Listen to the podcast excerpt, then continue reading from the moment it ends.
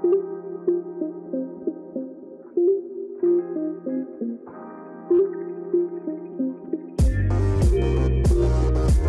迎收听，我是祝英台。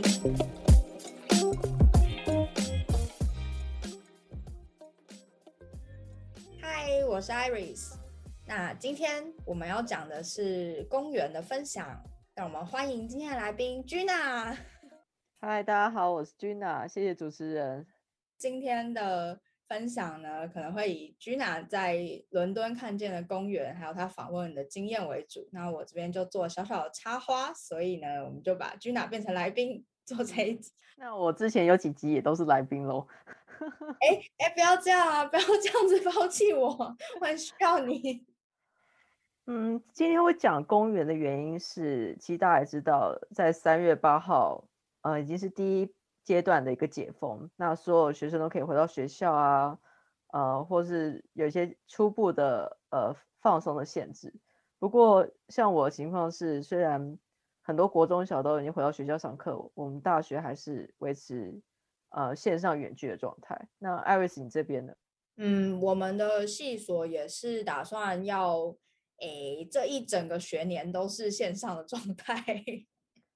哇，那布斯特比伦敦还要严谨哎！我觉得伦敦这边都是边走边看，然后大家已经自主解封了，你知道吗？呃，应该是人们的生活吧。人们的生活确实是有自主解封的感觉啦。但学校的话，我在想，可能是他们当初在调整课程课纲设计的时候，就已经以整个学年为单位把事情调整完了。所以他们可能也没有想说中途要改变，像有些老师就感觉就是让他的学生把作业还有影片剪一剪上传，他也不用再讲一次课。所以我跟我室友最近就觉得很难过，就觉得说来套一句中国人的话，就是读了个寂寞。哦，但是我觉得线上课程让我觉得很压力很大的原因是，像我们班上。等于就是一直在工作，你知道，晚上大家也会开会，还会传讯息，你就跟 就好。我还我也套一个中国人说一句话，就是变九九六，你知道吗？哦，我知道，但我们可能要解释一下。对，就是你早上九点上班，晚上九点下班，然后一周工作六天这样。有有这个感觉，我觉得像线上化的工作或学习，就会有一种你的私领域跟公领域完全混在一起的感觉。你不知道你什么时候应该要停，好像什么时候都应该可以 on board 吗，就是在状态内。对你网络有通，你前面有电脑，你就可以工作这样。没错，而且我觉得最重要是因为我们一直待在房间里面，你就没有呃。办公室跟家的这种区别，你就不会心境就不会转换，所以一直处于一种呃工作的状况情下，其实压力蛮大的。嗯，人类还是很需要一种仪式感的。就我现在去工作了，好出门；我现在回家了，好东西放掉。除了在家里的话，应该有到处走走吧？虽然 Bristol 感觉嗯限制比伦敦还要严谨许多，但一般人还是除了买菜之外。也会到公园去运动或是散步吧。Bristol 其实整体来说是蛮悠闲的一个城镇，相对起伦敦那种快速的步伐。虽然我没有去过伦敦啦，但有听闻过。那其实我跟我朋友也有在讨论说，哎，我们要不要去哪里开发一下呀？既然已经逐步解封了。后来我们想不到要去哪里嘛，就去上网 Google 看大家来 Bristol 都去哪里玩，看看哪里我们还没有去过。那就有一些部落格的人会分享他们的 Bristol 一日游，结果一打开内容，全部地方都在我生活圈附近。他想说，呃。他们介绍 Harbor Side 就是属于河堤，就是看河的那边。然后想说，哎，那我昨天买菜的时候不是经过吗？然后一直 就一直滑滑滑滑下去，就最后一张照片出来了，Bristol University。想说，这不就是我们学校的主楼吗？你已经活在那个旅游行程里面这样子。对，有点尴尬。不过我昨天有去，因为昨天天气特别好。我就找我朋友去附近的一个公园，城堡公园。那它的绿地还蛮大的，呃，很像感觉逛起来有一点像是大安森林公园，但没有那么大啦。就是这是那种都市里面一个比较大的绿地的感觉，中间有一栋建筑物。那那栋建筑物远看还是蛮雄伟的，它以前是一个教堂。那近看你就会发现说，它根本没有屋顶，它是里面就是废弃的断垣残壁的这种感觉。哦，它是以前被攻击过，是不是？对，对，他以前被攻击过，因为我们就很好奇，想说啊，这栋楼在这边也不能进去，到底是要？就看到他那个门墙，就是墙外有。挂一些说明，他就说这个是二战的时候，因为 Bristol 算是蛮重要的港口，所以受到纳粹德军的闪电战攻击。从回来查资料才知道，他是从一九四零年的十一月一直被丢炸弹、丢炸弹，然后攻击到一九四一年，还蛮长的一段时间。所以你在维基百科里面看到，可以看到一个条词叫做 Bristol Blitz，就是布里斯托闪电战。没想到我活在不只是活在别人的游记里面，还活在历史的场景里面。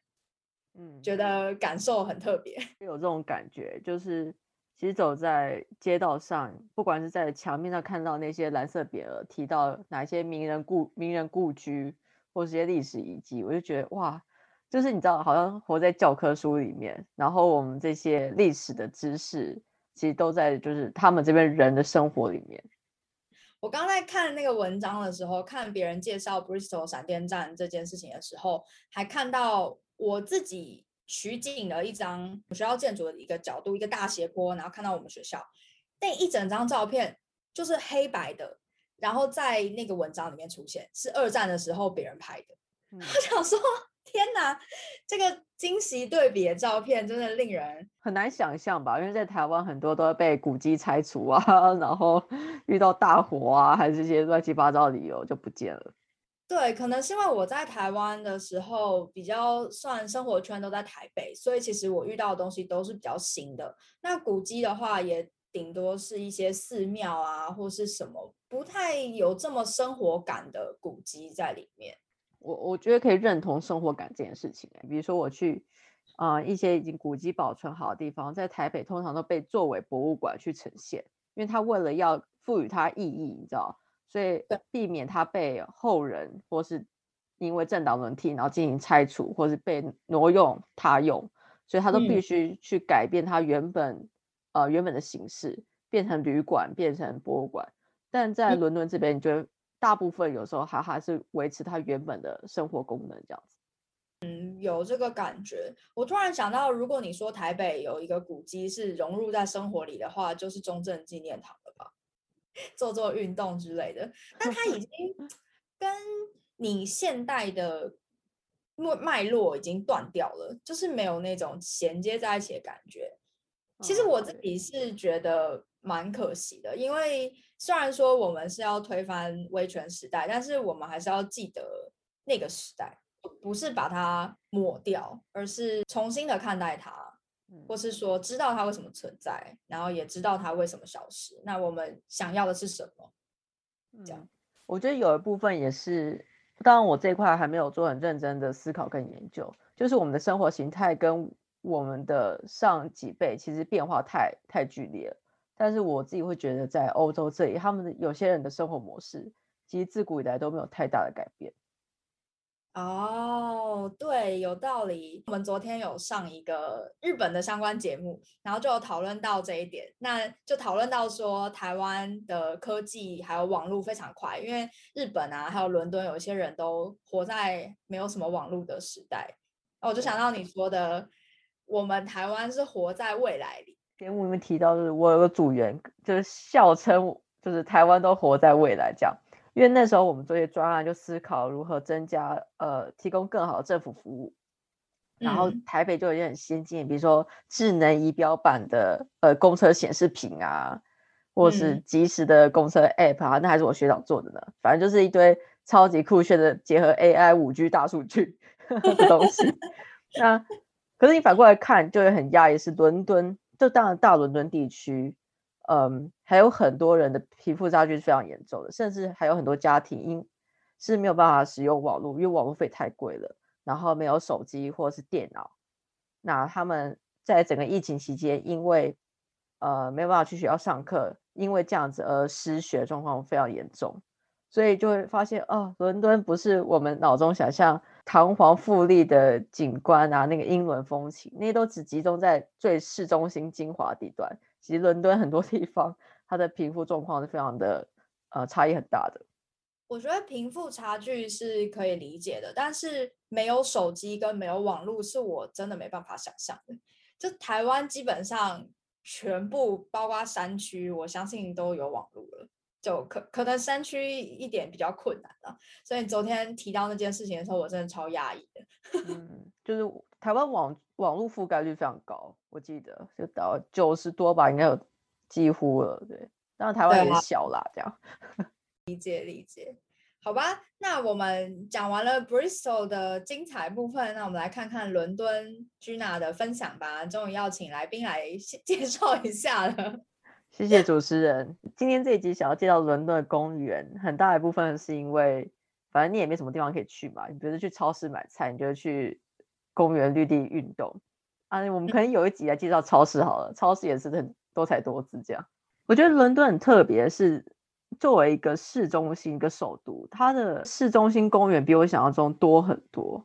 就是在台湾可能会觉得说有，嗯，大安森林公园或一些青年坡体或者其他地方就算不错了。但伦敦这边的公园是每一个都值得你可以逛上个半天一天的地方。哦，我要来英国的时候，我问了我呃之前来过英国的朋友。问他说：“哎，你有没有推荐什么景点呢？”他就说海德公园，然后我就愣了。我想说：“哎，我要去一个景点，你推荐我一个公园。”就是其实它每一个公园都有自己的特色。那首先可以跟大家介绍是伦敦的八大皇家公园，你知道冠上皇家之名，感觉就很高大上。那它确实也高大上。这样，第一个跟大家讲的就是海德公园，就是艾瑞斯刚刚提的。那它是市中心最大的公园，而且是最有名的公园。就是大家只要听到要去伦敦玩，比如说今天你安排可能自助行一周，或者是参加旅行社，你如果要带你逛公园，一定是逛海德。那为什么？因为它是距离市中心很近，然后同时你这样逛下来，你可以感受到它的皇室氛围。比如它有很大的湖泊，就是在海德里面有湖泊，然后上面就有很多女呃隶属于。皇家的天鹅跟鸟群这样子，然后当阳光洒下来，看到这些鸟群在飞舞，甚至有个很大的可以举办像是长跑或是甚至马拉松的这样的公园。第一次来伦敦的时候，我我那时候的呃很迷的一个男星那个汤姆希德斯顿，他要参加一个公益长跑，就在海德公园这样子。哦，抖森嘛，我知道抖森粉。然后那时候身为抖森粉，我就超级想要走一趟海德公园。这件事情很奇妙啊，就是走在市中心里面，旁边都还是高楼或是商店街，突然间你走到一片绿地，然后走着走就这样一片一望无际的一个大的湖泊，你就会觉得哎，好像来到一个不同的次元这样子。它这种公园很像是一个在郊区或者距离，因为地价太贵，所以你必须在很很偏远的地方才可以享受的一个宁静。但其实你只要拐个弯走进去就是了。我觉得这也是伦敦让我最诧异的地方。这样，嗯嗯。很有爱丽丝梦游仙境的感觉，哎，一跌到一个洞里面，世界就不一样了那种。对对对，就是你转个街角，就是进到一个新的世界。那海德公园，每个公园它都有一些历史遗迹。那最有名的像呃演说者之角，或者一些其他著著名的历史牌坊，其实要介绍呃每个点，真的是可以为大家讲很久。不过今天时间有限，我们还有另外七个皇家公园。第二个皇家公园是肯辛顿公园，它其实就在海德公园旁边。那它本身比起海德是以湖泊还有绿地为主的组成，肯辛顿公园它更多的是呃花园，花园的一个组合。那它是呃还有涵涵盖肯辛顿宫殿，它是威廉三世到乔治二世的君王的宫邸，维多利亚女王也是出生在这边的。那之前。原本是想连同海德公园跟肯辛顿公园我一起走一趟，但发现光是海德其实就可以走个半天这样，所以可能肯辛顿公园就之后有机会我会再跟 Jessica 一起去。我每次逛公园都是跟 Jessica，就是之前来节目的介绍 VR 的 Jessica 这样。那第三个的话叫做 Green Park，呃，可以直译叫绿色公园。那它是从我们现在还在市中心哦，你从海德公园往呃皇宫那一走，那就会经过绿色公园。那顾名思义，它全部就是绿植。嗯，基本上就是种种树啦。我觉得它本身的那个差异是没有做的非常强烈，它的面积大小也没有像海德那么壮观。那比较特别是夹在白金汉汉宫两侧的 Green Park，另外一侧就是圣詹姆斯公园。那它给我的感觉是非常的童话。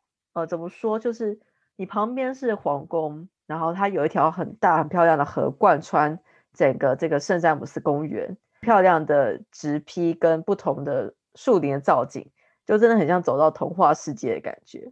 那那边也是观光客聚集非常多的地方，同时它也是我很喜欢的英国连续剧《好预兆》的取景地。就是里面的主角经常在圣詹姆斯公园坐在他的长凳上喂喂鸭子、喂鸽子，然后然后聊他们的计划这样子。那再来一个是我这里面我最自己最喜欢的是摄政公园。它距离市中心稍微北一点，但它是市中心第二大的公园。它曾经是亨利八世的一个狩猎场。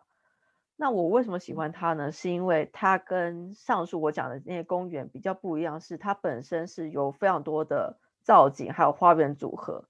它可能涵盖可能日本的一个竹林的一个风景，那还有做一些绿色，呃，可以热带的多肉植物的造景。那有玫瑰花园啊。玛丽花园，那它们等于是你每走进一个花园，它就是完全不同的风格。然后现在春天有有樱花，还有不同的呃花种盛开。我当时第一次带访的时候是秋天，它的四季的变化就非常丰富，这样子。可能像花博那种一区一区的吗？我觉得有点像，但花博它会用建筑把你分开，但它是融合在整个。开阔的一个视野里面，然后你最神奇的是，你不会觉得突兀，就是尽管它的变化是很大的，但它中间透过大的湖泊，那透过湖湖泊的引导、河水的引导，或是一些其他的植胚的设计，你让它会让你觉得说，你好像这边东一块西一块，很厉害耶，可以把不同元素完美的整合一起。对，然后我很期待是它每年夏天都有。露天的音乐剧可能会举办一些莎士比亚的戏剧活动，在露天的剧场，但我不知道今年还会不会正常举办。我自己是很期待了，希望它还是正常这样子。再往北走一点是伦敦动物园，也是皇家花园之一。没有，它就是伦敦市立动物园，就在花园里面。说到伦敦动物园，我觉得很好笑的地方是，有一次我经过的时候，看到一群人聚集在那里，那我心想发生什么事情？结果居然是大家在看长颈鹿，因为尽管伦敦动物园它不开放游客进入，但长颈鹿它可是自由的走动跟探婆出来，然后大家 看到长颈鹿都超开心，就围在那里拍照，只为了看它那个头转出来或什么的。拉档下的美景，免费的长颈鹿。对对，我觉得最荒唐的是我自己一直在追踪的一个 IG 账号叫 Time Out，他经常会介绍一些伦敦的景点或活动。他居然也把这件事情列入，就是不可以错过的事情。他免费场景。那这边刚刚讲的都是比较偏市中心，你透过在第一区就可以看到的公园。东边走一点是呃格林威治公园，呃印象很深刻，是因为它是我人生第一次来伦敦的时候，我第一天拜访的景点。因为那时候我我第一次来伦敦，我是住在金丝雀码头那里。那第一天刚下飞机，呃，原本想要照着行程走，但是我觉得又觉得太累了。然后其实当时是没有网络状况，有心有点慌了。那我妈妈就说：“哎，旁边有公园，那我们去吧。”然后我一去就不得了，哇！这个格林威治公园呢，它是个超级大的山坡，蔓延天际。山坡顶上呢是格林威治天文台，它就是最著名的那个本初子午经线的地方。那下方是格林威治大学。那我走到那个荒呃草原，我就看到超多人在那边野餐或躺着晒太阳。你在台湾不会有什么躺着晒太阳这种事情发生的，但是 脑袋坏掉才会躺想要去晒太阳。但是那个时候真的是舒服到你就会觉得躺下来是什么烦恼都没有了，然后想要一直躺下去。然后我我那个时候看到那一幕，就告诉我自己，就是我想要过这样子的生活。然后那是我第一次产生想要留学的念头，就是在那个公园里面。哇，对你来讲格外有意义，让我想到一幅画，那个大丸岛的午后，就是很多人躺在公园草地上，好棒哦，对啊好，想要去躺。你来伦敦，我带我们一起去躺着。可以，可以，没有问题。其实，在台湾的时候，我对于太阳也是避之唯恐不及，因为我就觉得晒到觉得皮肤有点辣辣的，不是那么舒服。但是对来到欧洲之后，来英国啊，看到太阳，立刻我要出门，就是开始把袖子卷起来去晒太阳。嗯嗯，但是这里就是很舒服哎，可能是这里太阳没有那么毒吧。嗯，应该是，就是感觉比较就是舒适，就不是辣这样子。那我刚刚讲的这六个公园呢，都是呃，你可以透过地铁到达的地方。格林威治公园有点远，可能要搭空轨，我不知道该怎么翻译，就是 Overground。那是什么？伦敦的地铁它有分成很多种不同的方式，但它都是架构在 TFL，就是伦敦铁路局底下的。我最常搭的就是 Underground，就是地下地铁。那它有嗯另外一种是 Overground，就很直白，它是在呃路面上方的，它可能是架高的一个空轨。它是额外计算，就是如果今天你搭乘地铁一段时间，你要出站刷卡，然后你再搭空空轨，你要再刷一次卡，但你同样都可以用你的牡蛎卡去刷这样子。那接下来两个的公园，一个是灌木公园，一个是 Richmond 公园，更远一点，在伦敦西边的郊区，可能要到呃第三区或第四区。想一下，伦敦本身的交通网络是透过分区做计算的，市中心最精华的就是一区，以中心扩散方式，这样一二三四五到到七还是八区这样子。当然，你嗯的票价就是从跨区计算，比如说你一区到二区是一个票价，一区到三区是一个票价。不管这个距离可能很远，但如果你都是在二区移动的话，就算你坐一个小时的车，也会比你在一区跨二区还要便宜。哦，这对样算的啊。对，所以呃，所以对于一个小 tips，就是注意你要到达那个地点，它到底在落在哪个地区，那说不定你就可以多省一些钱。因为我发现这个月地铁居然涨价了。我我自己地铁的话，我有使用呃青年铁路卡，一年三十磅。那你搭乘火车在非尖峰时间的话，会有呃六六折。你搭乘这些我刚刚讲伦敦的一些交通工具，除了公车之外，公车是固定计算的。除了嗯公车，你搭乘 Overground、Underground，还有可能一些其他我不太确定的一些交通方式，非尖峰时间也是六六折。像我最常搭的线是，譬如说我从我住的地方是三区，我要搭到一区的话，因为我学校嗯在一区，那平时尖峰时间的话，可能要呃三点五磅多一次。在离峰透过青年铁路卡打完折的话，只要一点八五。哇，差一半呢。青年铁路卡是什么条件才可以办？它是是以年龄做限制，是十六到二十五岁这样子。嗯那它现在有推出二十六到三十岁的，但我不确定那个优惠的方式是不是就会有一些差异。嗯嗯，听起来是必备的卡。如果你的年龄段符合的话，可以去找一下相关资讯。那还有另外一种是，如果你你很确定就是一定要花费这么多次通勤时间的话，也可以购买年票或月票或周票，甚至还有周票。嗯，那其实因为疫情期间，我换算过买买这些套票，其实并没有对我来说没有比较划算，所以我就嗯没有这么这么操作这样。嗯哼，然后接下来的话，呃，接下来两个公园，灌木公园跟 Richmond 公园，其实这两嗯个公园也可以透过呃伦敦地铁搭到第三、第三、第四区。那这两个公园很特别，是它它是非常大的近郊公园，像呃 Richmond 公园是最大的，然后次第二大的是灌木公园，他们两个其实就是邻近，彼此邻近在同一区。那我自己之前去 Richmond 公园，我自己很喜欢的它的造景。第一个，它是伦敦最大的公园，真是走到脚会断掉，大概走了五到六个小时是没有停到，因为我们要找找路，就是不是去，因为不是因为我们迷路了，而是我们要去看梅花鹿跟红鹿。那个公园里面有这些野生动物可以去做观赏。我们那次算蛮幸运的，就是呃一开始走的时候，大概走了一个小时，深入到公园里面。那当时是有听朋友讲要往呃南边走，才会有机会看到鹿群。开着 Google Map，然后一直往南边走，然后就有看到一群呃母红鹿。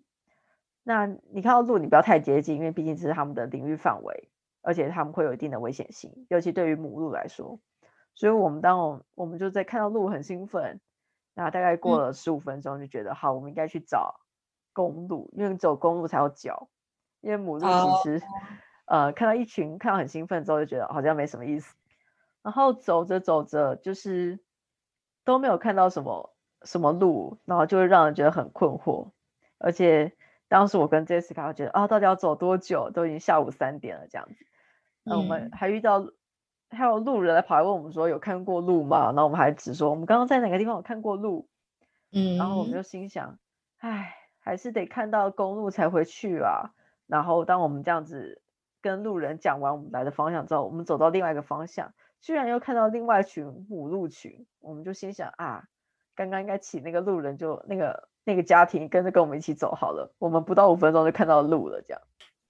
然后说来好笑，我跟 Jessica 就因为一直没看到找不到路，就有点开始开始闲聊起，我就跟 Jessica 开始闲聊起在看什么韩剧啊，然后工作跟学校的事情，然后走着走着，就是我突然间停住，然后 Jessica 就还继续在跟我讲，然后我就说是路，然后 Jessica 就说我知道啊，然后他还继续走，我就抓住他，我就说前面是公路，然后他才停下来。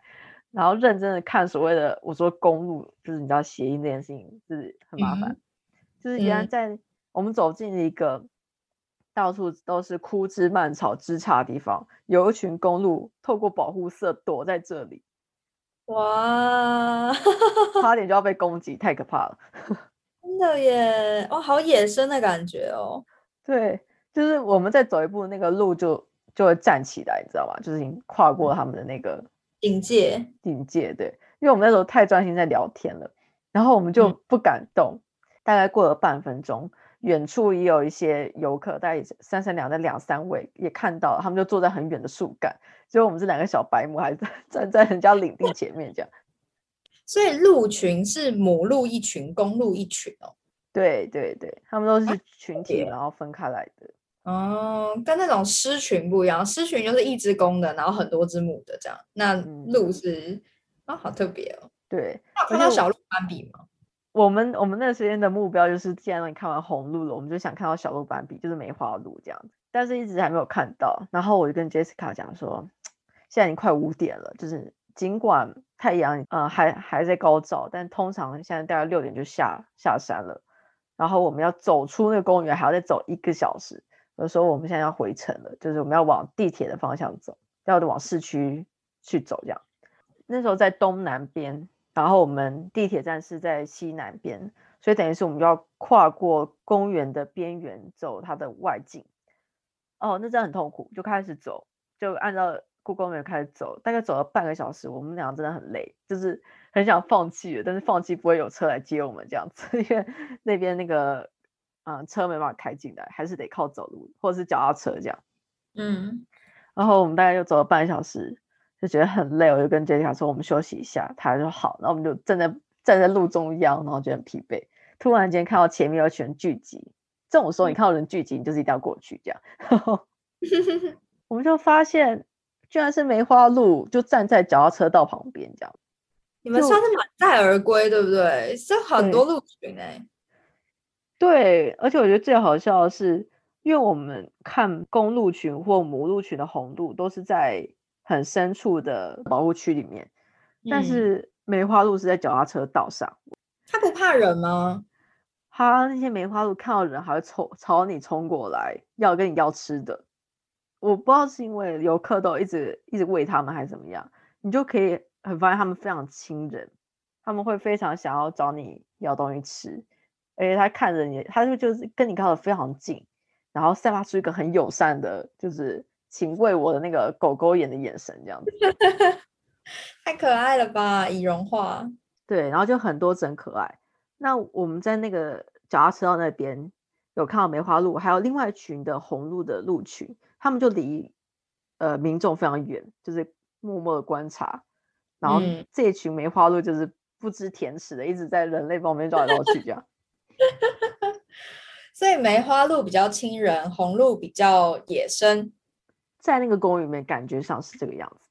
嗯哼，然后呃，现场有很多民众自己带东西来喂啦，但我的建议真的是不要喂食，就对他们真的不太好。那我就跟 Jessica 聊到这一点的时候，突然间间就警车开过来，然后警察要对大家喊。不要喂食，不要摸鹿，鹿鹿角会戳到你们的脸，然后 就他真这样讲，然后大家都大笑，警察就跑过来，然后还赶路，就是说去去去，你们你们走开这样子。他们警察的工作也太妙了吧？是动物保护员吗？应该是就是这个辖区专门去保护跟留意一些民众安全的部分这样子，因为来这里都在看路的嘛。嗯嗯，我就觉得蛮好笑的，就是警警方还很强调，还比手画脚，怕我们听不懂，就是那个鹿角会戳到你的脸，戳你的肚子。他们这边警察都蛮高大的，就是那种很蛮高大、威武的。然后你说如果他比手画脚，然后还没戳到你的脸，我就觉得很好笑。就是现场民众都大笑，这样 非常不给面子。对啊，然后它本身除了看路之外，它的很大的草原，然后还有很高的。那个白桦树跟树林，就是它很像，而且它有当然也有大的湖泊这样，所以它也是个非常适合运动跟游戏的地方。但是我短时间内可能不会想再去，因为真的太累了，累怕了。对。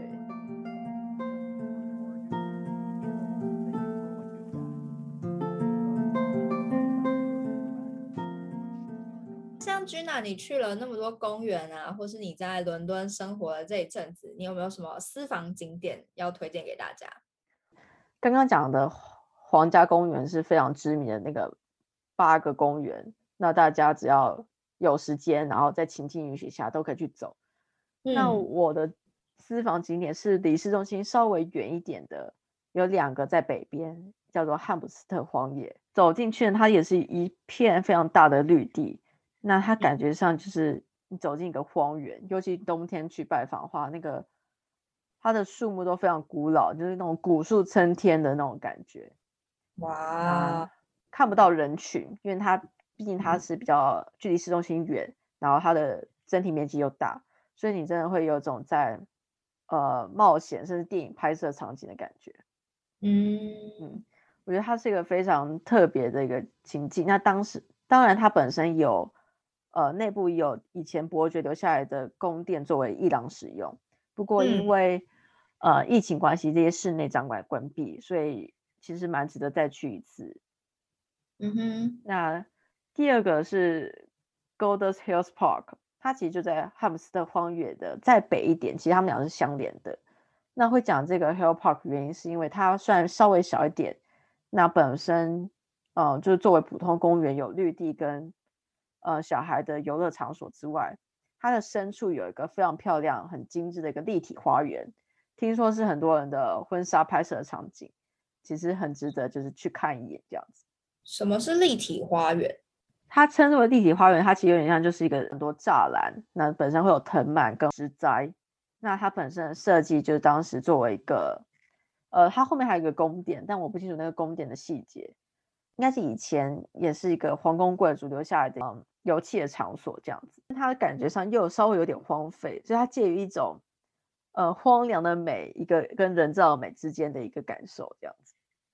然后我记得汉姆斯的荒野在进到荒野之前，其实会经过祭慈的故居，那他那是他晚年待在的地方，那同时现在也变成一个当地 local 的一个图书馆这样子。我希望之后开放可以进去看一眼这样。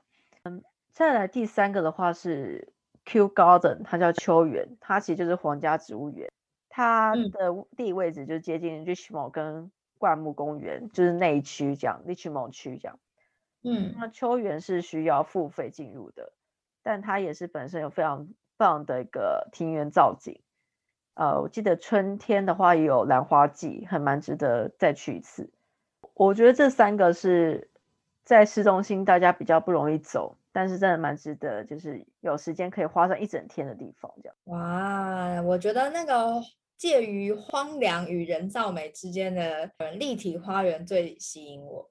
那如果我去伦敦的话，再拜托君娜带我去。我有很多点可以带着你走，你可以一个礼拜都在逛公园这样子。这样听起来你已经去过很多地方了呢，那你还有什么地方想去吗？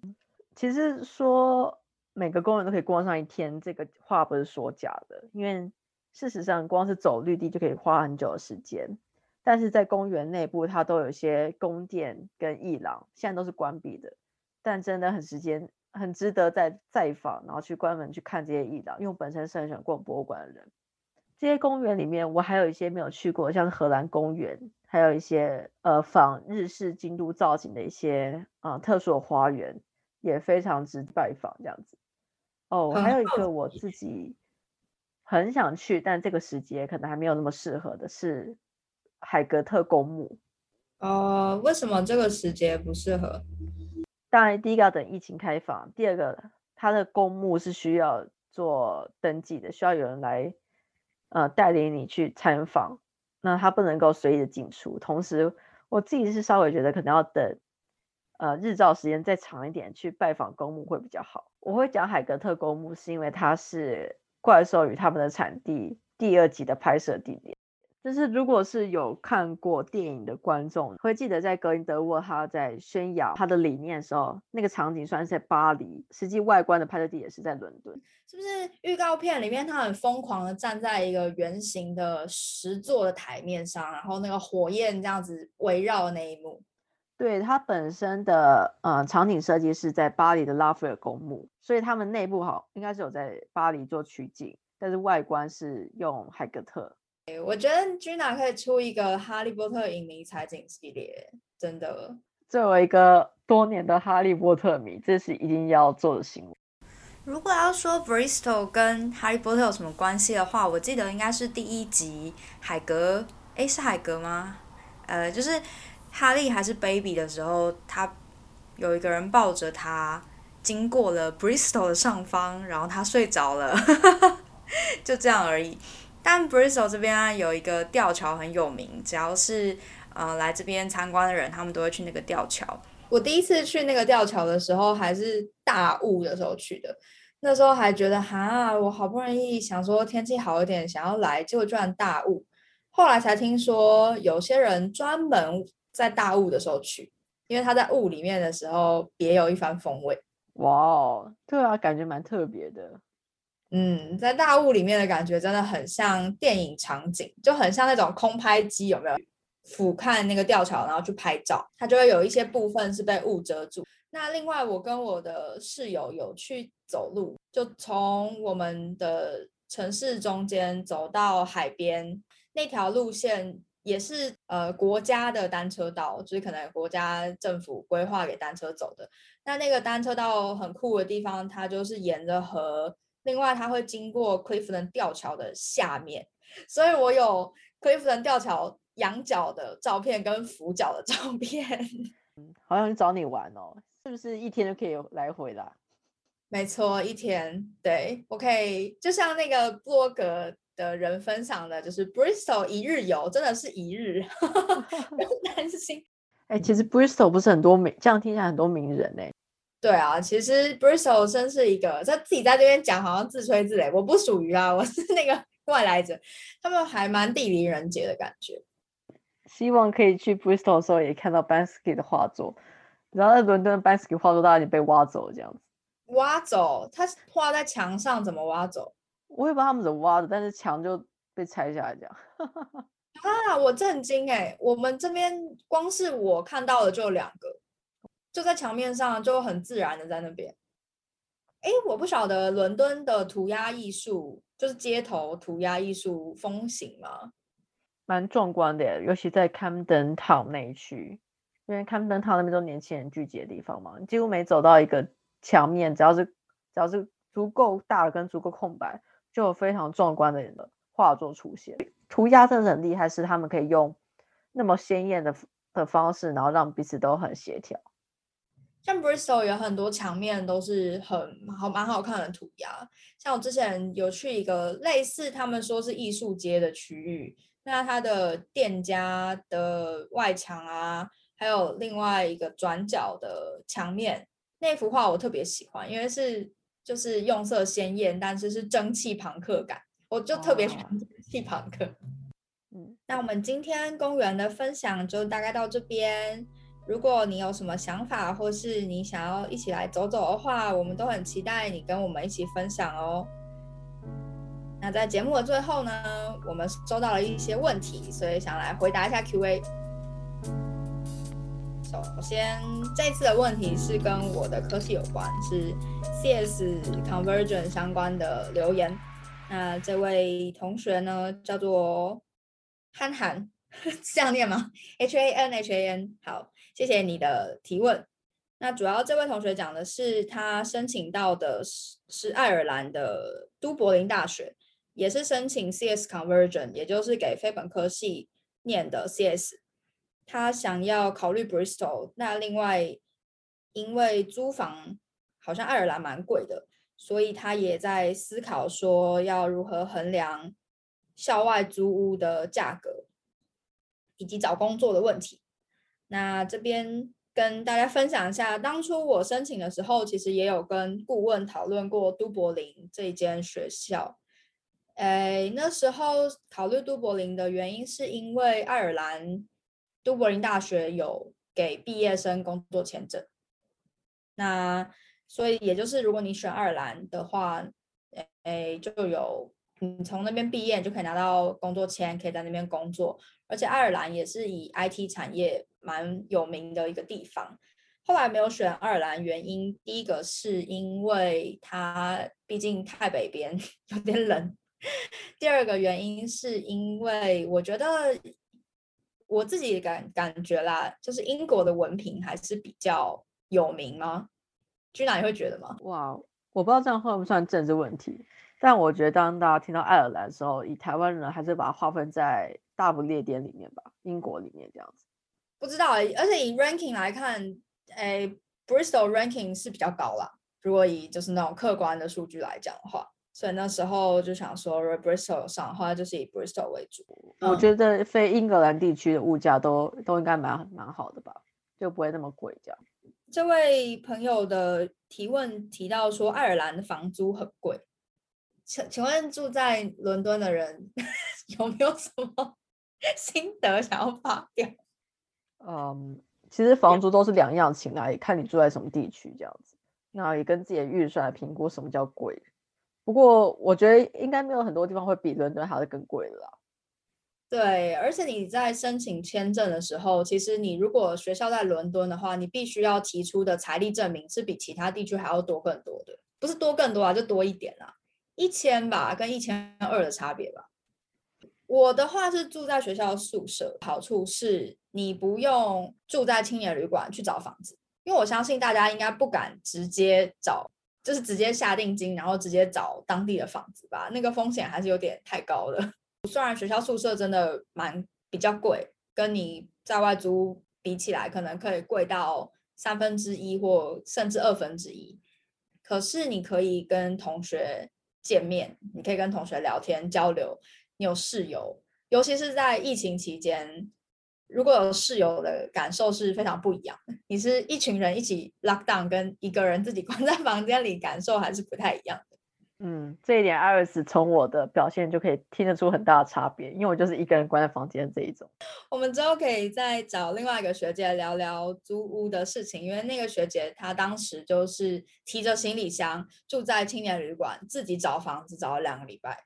我觉得他非常厉害。那另外的话呢，有提到说，在找工作的时候，会不会跟你的学校地区有关联？那我个人的感觉，跟我听到别的学长姐的分享，会觉得说，其实找工作重点是你有没有工作签证。如果你有工作签证的话，其实全英国地方都可以找。那也要看你找的是什么产业。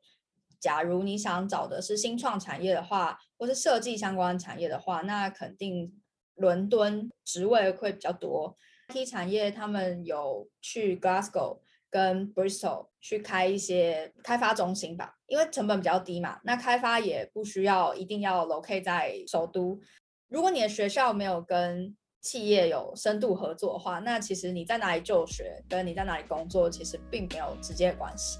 啊，这是我个人的想法啦。如果你有不同的想法，或是你有不同的看见的话，也欢迎留言。以上就是我们这次的 Q&A。那我们今天的节目就到这边，大家下次再见喽，拜拜，拜拜。